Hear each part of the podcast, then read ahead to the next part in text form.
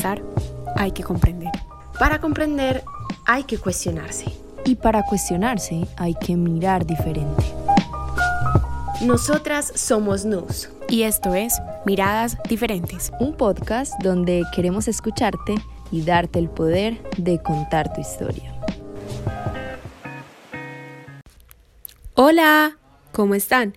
Mi nombre es Tatiana García y nos encontramos en otro capítulo de Miradas Diferentes aquí en NOS. En este nuevo episodio, No todo lo afro es negro y no todo lo negro es afro, hablaremos con Paola Castro, mujer afrocolombiana, estudiante de comunicación social, modelo y fotógrafa, que nos hablará desde su experiencia como miembro de este grupo poblacional. Mi nombre es Paola Castro Mejía, trabajo en el área audiovisual, especialmente en fotografía, desde fotógrafa y también modelo.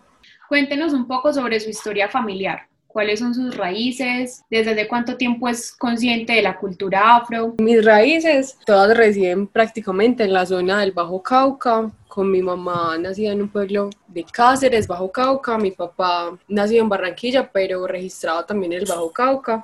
Entonces como que esas raíces también, las más inmediatas, son de esa zona, pero también tengo familia que es del Caribe y algunas del Pacífico. Eh, la experiencia con, con el autorreconocimiento desde la parte afro se dio más que todo yo creo que con el cambio que tuve en el proceso de transición de mi cabello porque fue encontrarme con la parte mía que durante mucho tiempo no había asimilado y que no tenía cómo.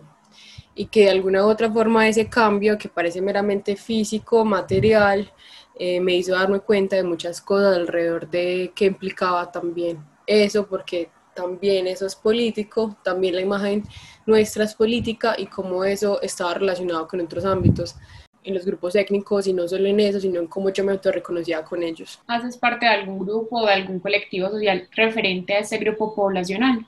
Sí, el más inmediato al que entré recientemente en la universidad, porque de hecho no sabía que existía y también es muy reciente, es el grupo Afro de la UPB. También tiene ese enfoque étnico que está en las comunidades NAR o sea, negras, afrodescendientes, raizales, palenqueras. Realmente, eh, más que hacer parte de un grupo, la, el discurso de la construcción en eso ha, ha sido como muy, muy propia de involucrarme más en estos temas, de asistir a eventos, de difundir información, de informarme. Ha sido más como un proceso también propio que he llevado por mi cuenta con la finalidad de poder, digamos, incursionar en estos temas desde la academia porque los trabajos que yo hago generalmente están inclinados a esto, entonces hace parte también como de mi construcción académica. Bueno, como lo mencionaste, ¿cuáles, por ejemplo, han sido las formas de tú aprender o acercarte a esta, a esta cultura, volver a, a tus raíces, por así decirlo? ¿Y cuál sería la forma más adecuada de enseñarle a las personas la importancia de la cultura afro? Bueno, yo creo que uno aquí aprende un montón a que la etnoeducación es necesaria, es un módulo que se debería implementar en todos los colegios y que es necesario porque el racismo solo se puede combatir si se visibiliza y esa es la lucha constante de la reivindicación de los derechos y no solo desde la victimización, porque la idea no es victimizarlos y caer en el círculo, en el ciclo redondo de victimizar y de enajenar a las personas, sino visibilizar que esta es una deuda histórica que se tiene con la comunidad y con la población afro. La mejor manera, pienso yo, es visibilizarlo, es reconocer de entrada que existen unas condiciones históricas estructurales para las comunidades afro y negras que los condicionan a aspectos de desigualdad. Cuando nosotros tenemos en claro y somos conscientes de que eso existe, podemos visibilizar y podemos politizar la situación.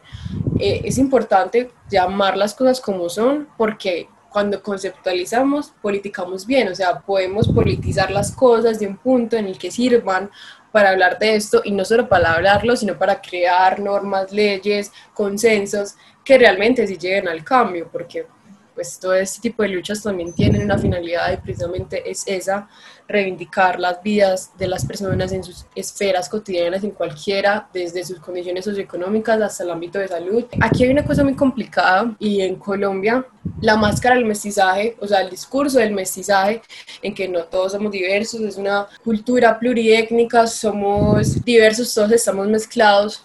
Eso es una máscara que invisibiliza todo ese discurso afro Entonces ese mestizaje, digamos que incurre en muchas prácticas porque aquí el clasismo y el racismo se tiende a confundir mucho, ¿cierto? Entonces como decimos, no, pero es que todos somos iguales, eh, somos diversos, aquí no hay negros, aquí no hay blancos, aquí todos somos mestizos. Y no, pues hay que tener ese reconocimiento por parte de que sí existe, eh, a pesar de que somos mestizos, también existen otras comunidades que cohabitan con nosotros y que esas comunidades tienen unas necesidades y unas deudas, como te dije, anteriormente que tienen que ser visibilizadas. Entonces, eh, lo primero es empezar a ser conscientes de que existe, a nombrarlo y a ser conscientes desde nuestro lugar cómo puedo hacer que esto no se siga perpetuando.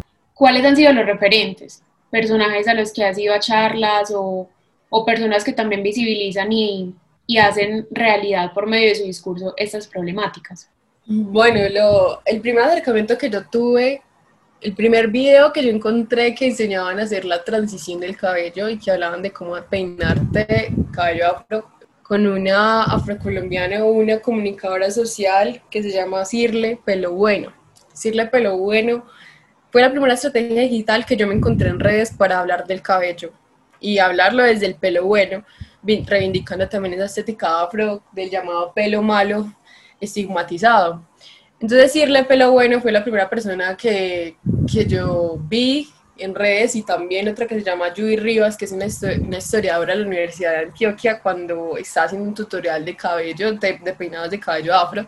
Y cuando yo empecé a seguirlas me di cuenta que había un amplio contenido que estaba emergiendo aún, porque pues no, no había como cabida en la esfera pública tanto para esto, pero como que fue las primeras semillitas que yo encontré para germinar en mí como ese interés de, de informarme. De ahí para arriba eh, surgieron otros periodistas que en este momento son importantes, por ejemplo, Egna Liliana Valencia, la concejal, la ex concejal Daniela Maturana. Fueron como los primeros pinitos que yo tuve de mujeres afro que me mostraron a mí que yo también podía hacer eso y podía mostrar que eso también estaba bien y que podía reivindicar desde mi posición con un discurso que construyera eh, mi espacio, ¿cierto? Y a todos los que me rodean. El comercio afro también está ahí, Cimarrón Producciones, un buen referente a mencionar aquí porque pues son mujeres negras que hacen cine. Hay varias organizaciones acá que se llama Afro Vibes Colombia, por ejemplo, Bambara Col, Lea Samantha también me parece un referente súper importante porque era desde la moda, desde la estética, que es, una, que es una esfera que también me interesa mucho. Paula Moreno, que es la ex ministra de Cultura de Colombia, columnista del Tiempo actualmente, y un montón de, de personas que me ayudaron pues como en ese camino de, de descubrir y redescubrir lo que soy y de mirarlo diferente. ¿Cómo no caer en la exotización cuando se quiere apreciar y reconocer la cultura. Desde el discurso hay muchas cosas que, como te mencioné, la hemos arraigado mucho y llega un punto en el que ese racismo se romantiza, ¿cierto? Entonces puede camuflarse la exotización con un racismo romántico, en, en algunos casos en la fetichización de los seres, ¿cierto? Entonces, ¿cómo no caer en eso? O sea, una actitud de contemplación o una actitud de apreciación no se debe hacer desde la cosificación. Entonces, cuando nosotros tenemos claro que la cosificación es algo que tiene como entrada la, digamos que el, el, deseo de poderlo, en nuestro discurso no deben estar frases, por ejemplo, de tengo a alguien o quisiera tener un novio negro o tengo el afán de poseer a alguien que tenga estas características, ¿cierto? O sea, como es de el mismo discurso las cosas o la intención no debe ser de cosificación. Por ejemplo, cuando se le dice que tiene que bailar, tiene que saber bailar porque si no es negro chiviado, o por ejemplo, eh, los negros que no les gusta la salsa o que no les gusta tal cosa que tenemos estigmatizado en nuestras cabezas, una predisposición racial. En este caso, ¿qué consejo le daría a la población afro joven especialmente para que esto no pasara, para preservar la cultura desde una manera respetuosa? Pues a ver, la cultura, el patrimonio cultural de las personas afro, pues sabemos que desde esa misma comunidad se ha perpetuado de múltiples formas, pero a los jóvenes principalmente la labor es informarnos, estar inmerso, no hacer el pues no hacer el de la vista gorda estos temas porque es importante, es importante para la reivindicación y vindicación de algunos derechos, porque es que si bien es cierto que que estamos en eso y que es un proceso que se ha llevado por mucho tiempo, aún siguen habiendo falencias, aún el sistema de salud pública sigue siendo pésimo por las personas afro, aún siguen ingresando muy pocas personas afro a las universidades, o sea, aún las cosas siguen, o sea, lo que tenemos que hacer yo creo que es simplemente tener la labor de informarnos y de instruirnos en estos temas, precisamente porque todavía hay mucho que recorrer y hay mucho que recorrer y hay que estar dispuestos a hacerlo y que en ese proceso se pueden encontrar con muchas personas que tal vez vean esto como algo que ya no tiene sentido porque según ellos la esclavitud se abolió hace mucho, pero aún siguen habiendo rezagos de ese racismo, aún no, aún no siguen pasando estas cosas gratuitamente o de forma inocente. La matanza sistemática de personas negras o de líderes negros no es gratuita y no es inocente. Entonces uno aprende a ver con otros ojos estos acontecimientos cuando tiene la posibilidad de acceder a este tipo de información cuando uno tiene la posibilidad de interactuar y de meterse un poquito más de lleno en estas cosas, ve esos sucesos con otros ojos y aprende a, a interpretar ese tipo de cosas y no solo interpretarlos porque la cuestión no se queda ahí, sino tomar acciones de ellos. Pero claro está que las voces principales de esta lucha no están en las personas mestizas. Uno tiene claro su lugar de enunciación. Por ejemplo, en mi caso, yo me reconozco como una mujer afrodescendiente, pero yo no soy una persona racializada. Y con racializada me refiero a que por mi test de piel posiblemente no sufra discriminaciones o posiblemente tenga más accesos a otro tipo de cosas que las personas con piel más oscura que yo no van a poder tener. Entonces, cuando yo me reconozco y siento que desde mi lugar de enunciación, así yo me reconozco como afrodescendiente, tengo unas facilidades y unos accesos que tiene la oportunidad de eh, tener una academia, de entrar a una universidad privada y que apoya desde un punto a la lucha afro-antirracista, pero con unas condiciones de accesibilidades que tienen que alejarse de las voces de personas racializadas que viven día a día de la violencia sistemática y que están muy lejos de mis experiencias. Ahorita mencionas que mencionaste que hacías parte del, mundo artístico, del medio artístico, como fotógrafa y como modelo. ¿Cuál es tu intención como mujer afro que te reconoces en este medio? Bueno, mi proceso está inclinado, o lo estoy inclinando, construyéndolo para un proceso también de visibilización y de un, de un autorreconocimiento muy bello porque es ver esa estética con otros ojos, visibilizando y no solo visibilizando, sino que también reconociendo la labor de esa industria en la que esos modelos en algún punto no tuvieron cabida y no tuvieron cabida porque no eran eso que para ellos en la industria podía ser bello. Entonces, en ese proceso de reconocimiento de la gente que me rodea, eh, la funcionalidad principalmente es eso, como rescatar espacios visibles para ellos, eh, ver desde mi punto de construcción académico, también rescatar como esos matices que rescato también un montón sobre, sobre su imagen, siéndolos, pues como no intentando que sean algo, porque tampoco es volver a caer en, el encasillamiento, sino que simplemente como visibilizarlos desde esa parte, como trabajo en fotografía, pues me gustan las editoriales y yo creo que como consumo tanto como este contenido, siempre estoy como intentando informar, ver referentes editoriales que se parezcan a mí y reconocerme en ellos, para mí es importante que las personas también tengan esos referentes, para mí es importante que otros vean y aprecien eso que son como algo que está bien, es bello y puede ser también parte de algo grande. Claramente es un proceso que uno construye desde muchas partes. ¿Cuál ha sido, por ejemplo, el caso más común de discriminación racial en este medio artístico que tú hayas presenciado o que hayas conocido? Ok, hay dos puntos y hay dos contrastes porque uno como fotógrafo hace todo el proceso creativo de elección, de cómo quiere que se vea su concepto claramente. Entonces mi concepto, como yo tengo esa fijación y ese enfoque, pues el mío está muy construido a partir de esto, pero, pero claramente cuando tú trabajas del otro lado, por ejemplo, como modelo, te enfrentas a cosas muy particulares y aquí como anécdota, eh, pues en este momento tengo una pareja eh, afro y yo creo que lo más particular cuando yo estaba iniciando como en este mundo de, de la industria del modelaje, que es un mundo bastante complejo, muy bonito, pero muy complejo, y tiene sus cosas, eh, a los dos nos mandaron a un casting y los dos entre líneas sabíamos que si pasaba uno no pasaba el otro. ¿Por qué?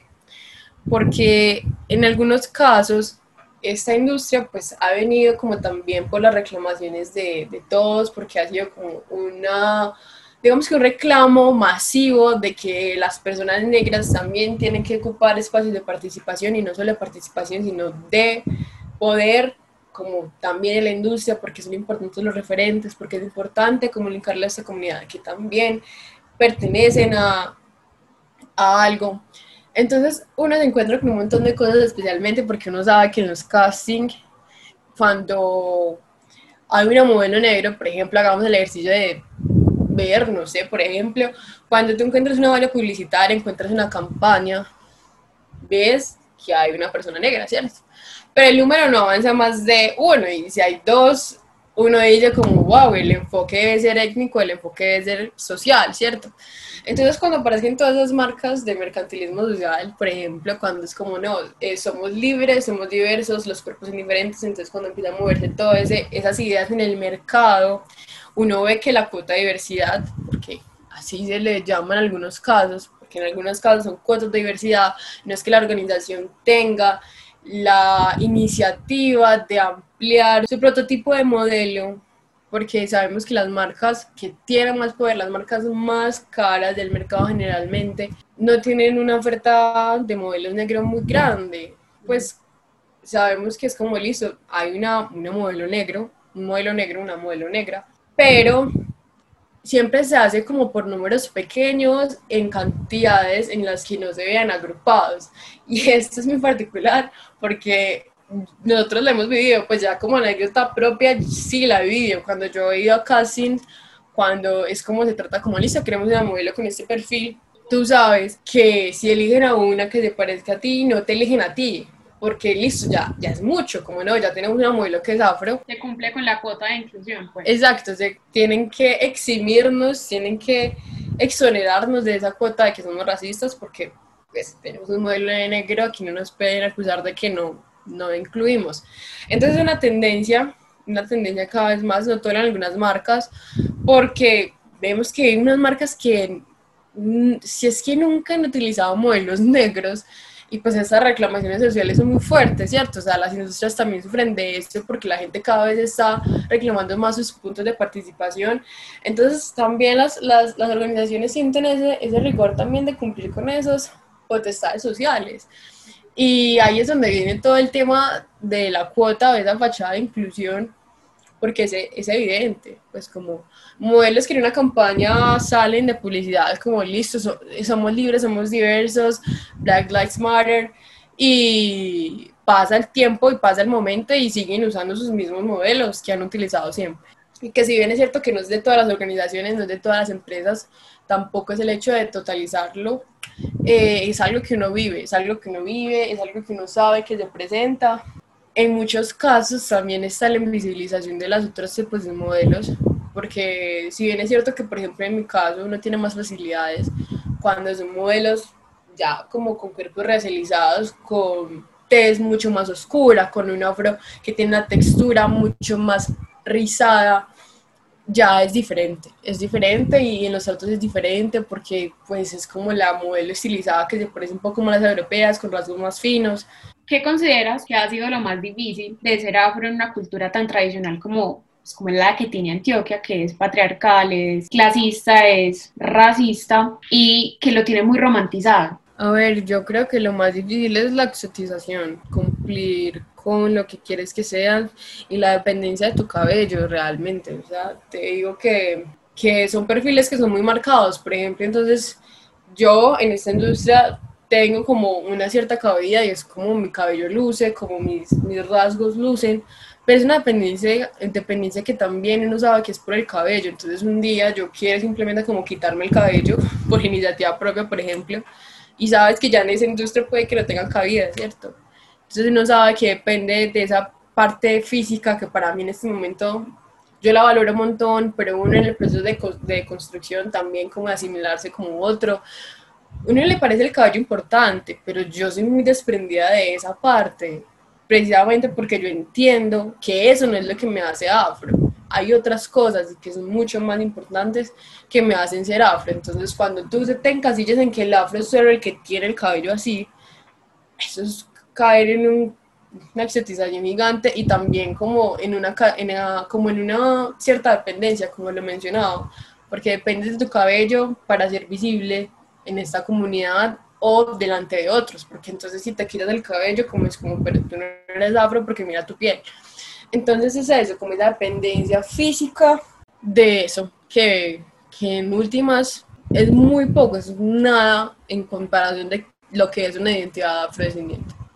¿cuáles serían, por ejemplo, los pilares que debe tener una persona afro? Porque por lo que me dices, por ejemplo, una persona que sea de tez morena, pero no tenga ninguna práctica cultural de los afrodescendientes, no, no es parte de los afro. A ver, poder decir qué es lo afro es muy complicado, precisamente porque uno siempre está en proceso de autorreconocimiento en otras culturas, ¿cierto? Pero primero, claramente, si cumples una parte que físicamente corresponda a la de una persona racializada. O sea, tus facciones son diferentes, tu descendencia es diferente, tu tez de piel es diferente. Y no necesariamente ser negra, porque no todo lo negro es afro, ni todos los afros son negros. Eh, claramente sí hay una, digamos, una experiencia y una parte común física material que nos une, ¿cierto? Con esa diáspora africana. Si bien es cierto que nosotros estamos mezclados un montón, si me preguntas como qué es ser afro, también implica reconocimiento, ¿cierto? Como hay personas que son negras,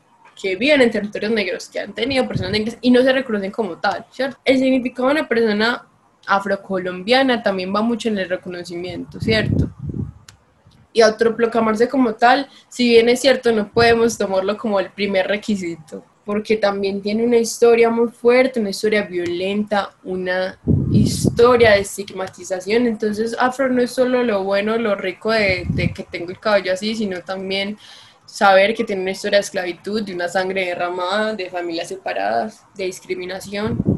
No podemos llegar como al desconocimiento de que cualquiera que se autoproclame afro lo es. El discurso es muy complicado porque decir tú no eres afro, tú no eres afro, tú eres afro, también va mucho como en, en ver realmente cuál es el conocimiento que tienes de lo afro y cómo reconocerse en él, porque no es un autorreconocimiento ciego, pues como que pueda autoproclamarse tan fácilmente, sino que tiene que ser estudiado y tiene que tenerse en cuenta toda esa historia realmente. Y también pues como qué cargas históricas tiene, son muchas cosas, un proceso de algo muy interno.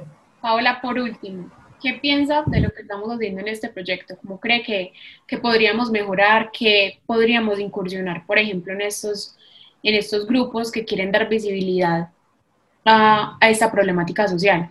Bueno, yo creo que la historia, creo que la historia es algo importante porque la historia la contaron desde una perspectiva homogénica y esa hegemonía blanca también cuenta la historia nuestra, también de reivindicar desde nuestros espacios, de la historia es como el primer acercamiento puntual que debemos tener con las personas. Darle visibilidad, por ejemplo, a lo que se está haciendo con, con las comunidades negras, sus producciones, sus narrativas, eso es súper importante porque no hay que seguir contando la historia por otros. ¿Y cómo no seguir contando la historia por otros? Seguir dándole sus voces, espacios de voz, de diálogos, eso es importante, ¿no? cinco grupos técnicos poblacionales en el país. Saber que también los afros coexisten entre otras comunidades indígenas que también son muy importantes, entre pueblos rom, gitanos, entre pueblos palenqueros, entre pueblos negros. Entonces, esas comunidades negras también necesitan como ese, ese respaldo, ese acompañamiento. Bueno, Paola, muchísimas gracias por aceptarnos esta entrevista. Eh, fue mucha ayuda tu conocimiento en el mundo artístico y esperamos que nos puedas seguir ayudando en este proceso de NAUS. A ustedes por invitarme a hablar de esto.